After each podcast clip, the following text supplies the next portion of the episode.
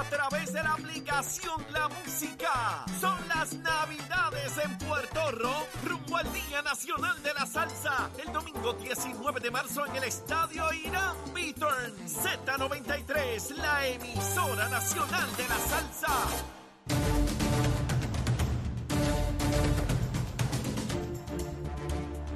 Buenos días Puerto Rico, buenos días América. Comienza Nación Z Nacional hoy lunes 12 de diciembre del año 2022. Soy Leo Díaz, contento, estoy vivo. Estoy vivo aquí comenzando la semana con mucha energía, con mucha fuerza, con mucha determinación para quemar el cañaveral como siempre, como de costumbre. Y vamos de inmediato a los titulares con Emanuel Pacheco.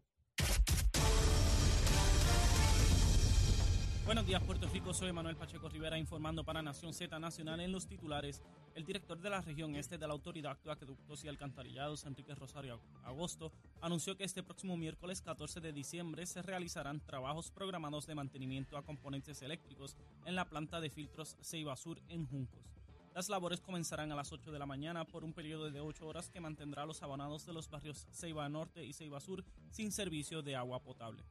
En otras notas, con el fin de desarrollar un plan de reciclaje, el Departamento de Recursos Naturales y Ambientales realizará un estudio en enero para determinar la cantidad y tipos de basura que llega a los vertederos de la isla, informó la gerente de área de control de, de contaminación de terrenos de la agencia, María Victoria Rodríguez.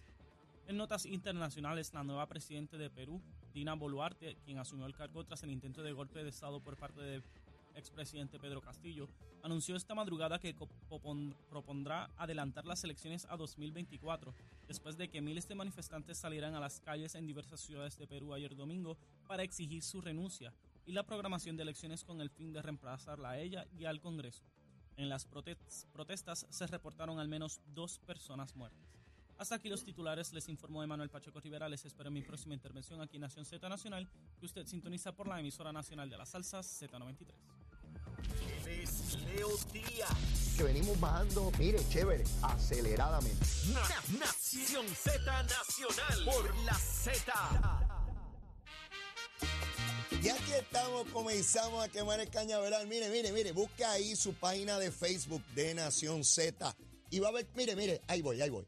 A comenzar a quemar el cañaveral como corresponde. Mire, no queda sapo, culebra, mangosta, ardilla, lo que sea, salen todos corriendo esas alimañas tan pronto llega Leito Día de 8 a 10 de la mañana aquí en Z93, la emisora nacional de la salsa, la aplicación La Música y por nuestra página de Facebook de Nación Z. Privilegiado estar con todos ustedes nuevamente, comenzando la semana, adentrándonos a la Navidad como corresponde en el mes de diciembre. Mucho frío en la mañana, muchas. Mire, yo he estado de fiesta desde el viernes, que eso no para, ¿sabe? Viernes, sábado, domingo, mire, estoy, estoy, estoy esbaratado, esbaratado de, de, de tanto par y tanta cosa. Este, sí, con su por ahí para abajo, ya usted sabe cómo es, pasándola bien. Muchas invitaciones, muchas eh, reuniones, amistades, gente que uno no veía hace tanto tiempo y un espacio en la Navidad donde nos, nos reagrupamos, nos reagrupamos y nos volvemos a ver nos volvemos a abrazar y nos damos besitos en el cutis. Seguro que sí, nos damos besitos en el cutis. Digo, con cuidado siempre, ¿sabe? Porque en esta cosa de la besadera está el COVID. Y hoy no veo la estadística eh, del Departamento de Salud, no, no tengo acceso a ella. No sé qué pasó. Ponen ahí la positividad en 21 punto algo. No sé si ya eh, eh, la han subido, pero por lo menos hasta cuando verifiqué no tenía el número de hospitalizados. Voy a ver si en el transcurso del programa pues obtengo esa información. Pero por lo pronto vamos con Luma Lumita Lumera. Luma Lumita Lumera. Mire, me envió temprano en la mañana eh, eh, en la página de Facebook, Luis Ortiz me envió la lectura que hacía Luma de los abonados sin energía eléctrica a las 4 de la mañana. Eso es una hora antes de yo levantarme. Y solamente habían 36 abonados sin energía. Y me envió la tabla, la fotografió y me la envió. 36 abonados sin energía a las 4 de la mañana. Sin embargo, cuando yo busqué una hora más tarde, habían 2.214 sin energía, del millón 468.223. Habían 2.214 sin energía. Y verifiqué ahora, justo antes de comenzar el programa, y solo habían sin energía 555. Oiga bien, del 1.468.223, millón y medio casi, solamente 555 sin energía. Voy por las regiones, oiga bien. En Mayagüez, solamente uno no tenía energía. En Carolina, uno. En Bayamón, 187. En Arecibo, solo 7. En Ponce, 5. En San Juan, 15. Donde más abonados estaban sin energía, la región de Cagua, 339. Esa es Luma, Lumita, Lumera. Sí, la mala, la bandida, la que se roba a los chavos, la que nos quiere dejar sin luz, la que nos está gentrificando, la que se come las playas. Todos esos disparates que usted escucha aquí, este, siempre hay un disparatero, siempre hay un disparatero diciendo barbaridades. Claro, se puede romper cualquier cosa en un ratito y quedarnos un montón sin luz, pero ese es el sistema que heredó Luma. Ah, pero hay gente aquí, la UTIER no lo arregló en 100 años ni los que administraron la Autoridad de Energía Eléctrica, pero quieren que el Luma lo resuelva en 30 segundos. Mire, yo voy a seguir con esa cantaleta, ¿sabe? Sí, porque yo me cansé de los cantaletosos, como Luis Raúl y Jaramillín, que siempre estaban con el disparate. Ahora no los oigo. Jaramillín, feliz Navidad, mi vida, te quiero. Luis Raúl también a ti, papito. Seguro los quiero, besitos en el cutis. Que mucho disparate ustedes dicen, ¿ah? Están calladitos, como todo el mundo tiene luz, tiene luz, están calladitos, ¿verdad? Ya mismo salen a jorobar, tan pronto se rompe una máquina, van a decir que eso fue Luma. Pero bueno, siempre hay que darle, dedicarle unos sonetitos a estos pájaros, sí, porque deben estar durmiendo. Y a esta hora están todos durmiendo a pata suelta, con el aire acondicionado prendido allí. ¡Qué chévere! Y babiadito, porque no se han levantado todavía. Así es Luma, Lumita, Lumera. Mire, en el sur de la Florida, oigan bien, ustedes recuerdan que de tiempo en tiempo se entra una iguana de palo de esa a una subestación y rompe algo allí. Yo recuerdo la primera vez que ocurrió y la gente decía, mira, pero ¿cómo es posible? Qué disparatero, que una iguana y que tumba la electricidad. Pues saben que en el fin de semana, en el sur de la Florida, se fue la luz a más de 1.500 abonados. ¿Saben qué? Una iguana, una iguana de palo, de esas de las mismas de aquí. Digo, esa es americana, eso es una iguana americana, las de aquí son puertorras. Una iguana americana, me imagino que era rubia completa, con el rabo rubio, los ojos rubios y las aletas esas rubias. Una iguana rubia se metió a una subestación y explotó una centella allí y se quedaron 1.500 sin energía. Bendito estaba la foto de la iguana eh, electrocutada. Vi la pobre iguana electrocutada. Pues se metió donde no era. Para que usted vea que no solamente es Puerto a esos que se burlan y dicen, ay, qué disparatero, esos son embustes y que una iguana y que una culebra. Sí, cualquier animal que se meta a una instalación de esa y toque lo que no es, puede crear un cortocircuito y se va la luz. Seguro. Así que no es solamente Puerto Rico donde las iguanas de palo se meten donde no es. ¿Verdad? Para los changuitos y las changuitas de aquí, que seguida, ah, eso solamente pasa aquí, que una iguana. Pues miren, en el sur de la Florida, una iguana también se metió donde no era. Sí, yo les digo esto, porque yo no me canso de escuchar a puertorriqueños Ay, eso solo pasa en Puerto Rico, qué barbaridad. Eso sí no ven el resto del mundo. Gente que no ve noticias del resto del mundo. Es como si nosotros fuéramos los únicos en este planeta. Nadie más existe. Y los que tienen los problemas somos nosotros nada más. Mire, empieza a chequear por ahí para abajo si todo el mundo tiene igual o dramáticamente peores que nosotros. Sí. Y con esto no estoy queriendo ser conformista, porque ustedes saben que yo de conformista no tengo nada. Siempre tenemos que buscar el grado de excelencia y tenemos que trabajar en la búsqueda de ese grado de excelencia. Pero nada para compararnos y saber por dónde rayo andamos. Porque aquí hay una gente, ay, eso solamente ocurre en Puerto Rico. Ay, es que nosotros, no. mire, no me venga con esa gusanga a mí, o esa guasimilla, ¿verdad? Hay de todo. Así que ya vimos que la iguana de palo también se meten allá en la, en la Florida. Mire, en, en el fin de semana se notificó el deceso de don José Méndez, el doctor José Méndez, Pepe Méndez, mejor conocido, presidente del sistema universitario Ana G. Méndez. Este fue un educador de excelencia, una persona que llevó el sistema educativo que fundó su señora madre hace ya muchas décadas y lo llevó a convertirse en uno de los principales sistemas universitarios en Puerto Rico. Tuve la oportunidad de conocer y compartir en muchas ocasiones con, con don Pepe y era un hombre extraordinario en la plática. Siempre estaba hablando de las cosas futuras que quería hacer, a dónde había que llevar la educación, cómo llevar la educación a aquellos jóvenes con menos recursos económicos, eh, democratizar la universidad, llevarla a cada rincón, particularmente en ofrecimientos que eran importantes y que posicionaban a nuestros jóvenes en la búsqueda de, de, participar activamente en nuestra sociedad, no con un título para decir tengo meramente un título, un título que, que fuera útil a la persona y a la sociedad.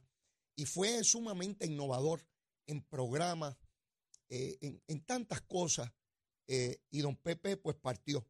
Deja atrás sí una institución fortalecida, vibrante, futurista, que continúa su hijo en la tercera generación al frente de esa institución educativa de tanto prestigio y en la cual miles y miles de puertorriqueños han obtenido sus títulos universitarios y se han empotrado de manera exitosa en nuestra sociedad. Así que descanse en paz, don Pepe Méndez, sin duda. Eh, quiero, quiero ir rápidamente, bueno, antes de ir ahí, hay un asunto que se viene discutiendo desde el viernes, que a mí me da mucha tristeza y coraje. Tristeza y coraje. Melinda Romero, a quien conozco de toda una vida, de que era muy jovencita, y nos unen unos lazos de amistad y puedo considerarlo casi de familia, ¿no? Con, Melinda. Eh, visitaba mi casa, conoció a mi señora madre, compartimos mucho, mucho durante tantos años. Pero Melinda está haciendo algo que me obliga a discutirlo públicamente porque es un asunto público y se está discutiendo. Y yo no puedo venir aquí con dobles varas y decir que unos le aplican una vara corta y una vara larga y yo no aplicarme el mismo cuento. La regla tiene que empezar por la casa. Y pues como tantas veces les he dicho, pues yo decidí hacer este programa ante la invitación que se me hiciera desde hace más de un año. Y tengo que mantener un rigor, porque si no, soy más de lo mismo, más de lo que yo critico. Y no puede ser, no puede ser. Mejor me quito y que otros hagan lo que quieran y yo me quedo en la vida privada. Pero si decidí hacer esto, o lo hago bien o no lo hago. Y Melinda se está negando no sé bajo qué parámetro, porque ella no habla públicamente, a rendir el informe de ética gubernamental que viene obligada a rendir. Y la propia noticia que sale públicamente dice que ella ya rindió el primer informe, pero el de este año o el del año pasado se niega a rendirlo. Melinda tiene que rendir el informe de ética porque lo requiere la ley. Y no puede ser que se niegue a hacerlo. La oficina de ética ya está proponiendo una multa para ella. Ella fue electa como delegada congresional. Hay una labor que rendir allí. Hay un dinero que se le paga, dinero público del pueblo, y está obligada a rendir su informe. El no rendirlo no es un ejercicio personal de que a mí me parece o que me multen, no. Ponen entredicho, en cuestionamiento, a todo un grupo de personas que fueron electos allí. Los enemigos de la estadidad son muchos y poderosos. Y van a agarrarse de cualquier excusa, y en este caso de una violación de ley, que no es poca cosa, para atacar al movimiento estadista, atacar el trabajo que hace esa delegación. Y Melinda debe entender la responsabilidad inmensa que asumió. Y me es triste y me da coraje porque recuerdo también otra discusión que hubo tiempo atrás, donde era que el dinero no le daba. Y yo me pregunto, ¿para qué rayos se metió en eso? Si los chavos primero no daban y ahora no quiere rendir informes de ética. Melinda, te amo. Besitos en el cutis. No es personal. Yo no estoy hablando de Melinda, mi amiga. Estoy hablando de Melinda, la funcionaria electa. De ese que yo estoy hablando. Y el rigor para ella como para cualquiera es el mismo es hija de un ex gobernador que si estuviese vivo yo estoy convencido que le estuviera exigiendo que lo rindiera. Esa es la verdad. Carlos Romero no comía cuenta con ese tipo de cosas. Siempre sumamente riguroso. Así que con mucho pesar y con mucho dolor, sí, porque cuando uno hace análisis, no deja de afectar a uno el conocimiento, el cariño, el respeto, la admiración que uno pueda tener por las personas que tiene que evaluar aquí. Yo aquí le doy duro a José Luis Dalmao, presidente del Senado, presidente del Partido Popular. Es mi amigo, yo le tengo un gran aprecio a José Luis Dalmao. Algún día él no va a ser político, sí, porque eso no dura toda la vida. Y yo voy a volver a ver, como siempre, a mi amigo de toda la vida. Un abrazo, hermano, ¿cómo está? Y lo que necesite, en su carácter personal, yo voy a estar ahí. O sea, Luis Dalmau me llama en su carácter personal, yo voy a estar ahí. Olvídense la crítica, yo la hago aquí, es al funcionario, al funcionario. Igual que él me la haría a mí si yo fuera el funcionario. Igual que la recibí de un montón de gente. Y sigo aquí. Y de gente que no votó por mí cuando corrí para alcalde de San Juan o cuando era candidato a legislador. Y son mis amigos y me aprecian. Una cosa no tiene que ver con la otra. Una cosa es la persona en su carácter individual y otra cosa es eh, eh, el funcionario, eh, ¿verdad? Que, conocemos y, toda la cosa. Tú me, tú me dices cuándo cuando entramos con esto, Manuel. Más tarde. Ok, perfecto. así es que, otra vez, a Melinda Romero, Donnelly. Melinda, rinde el informe, por favor, por favor. No pelees más, basta ya. Rinde el informe como corresponde, cumple con la ley, porque si no, no hay moral para pedirle nada a nadie. Estamos claros. Quiero ir al chinchorreo de la corrupción, al chinchorreo de la corrupción. Sé que me quedan pocos minutos antes de ir a la pausa, pero mire, el alcalde de Calle apareció el viernes. Y ese pájaro estaba perdido, estaba perdido apareció el viernes y dio una explicación que no es una justificación. Él cree que sí, pero no lo es. Después de la pausa, yo les voy a explicar el descaro que tiene el alcalde de Calle tratando de justificar que no hay ningún problema con que él, su municipio, el que él dirige, expropie inmuebles, casas en el municipio de Calle y luego las compre él como alcalde, como funcionario, como persona, como individuo, como ciudadano. Eso es un descaro que no he visto a nadie censurar esa barbaridad. Eso sí merece editoriales. Eso sí merece primeras planas. ¿Cómo rayo un alcalde expropia casas y después las compra? Eso es un descaro. Pero después de la pausa, vengo, mire, a quemar el cañaveral bien duro, porque este pájaro de Calle, hoy hay que quemarlo en la hoguera del cañaveral. Llévatela, chamo. Buenos días, Puerto Rico. Soy Manuel Pacheco Rivera con la información sobre el tránsito. A esta hora de la mañana continúa el tapón en la mayoría de las carreteras principales del área metropolitana. Sin embargo, la autopista José Diego se mantiene ligeramente congestionada entre Vega Alta y Dorado y desde Toa hasta el área de Rey en las salidas al Expreso Las Américas. Igualmente la carretera número 2 en el cruce de la Virgencita y en Candelaria en Toa Baja y más adelante entre Santa Rosa y Caparra.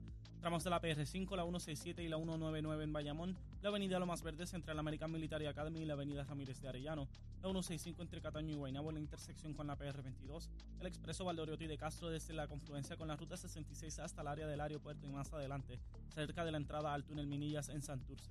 El ramal 8 y la avenida 65 de Infantería en Carolina, el expreso de Trujillo en dirección a Río Piedras, la 176, 177 y la 199 en Cupey, la autopista Luisa Ferré, que se encuentra muy congestionada desde Montelledra y la zona del Centro Médico en Río Piedras hasta Atorrey y más al sur en Caguas, y la 30 desde la colindancia desde Juncos y Gurabo hasta la intersección con la 52 y la número 1. Ahora pasamos con el informe del tiempo. El Servicio Nacional de Meteorología pronostica para hoy un día mayormente soleado con algunos aguaceros breves ocasionales en la costa norte. En el sur se esperan aguaceros pasajeros mínimos en horas de la tarde. Los vientos estarán de 8 a 12 millas por hora desde el norte hasta el noreste. Las temperaturas máximas estarán en los altos 80 grados en la zona costera y en los altos 60 grados a medios 70 grados en la zona montañosa.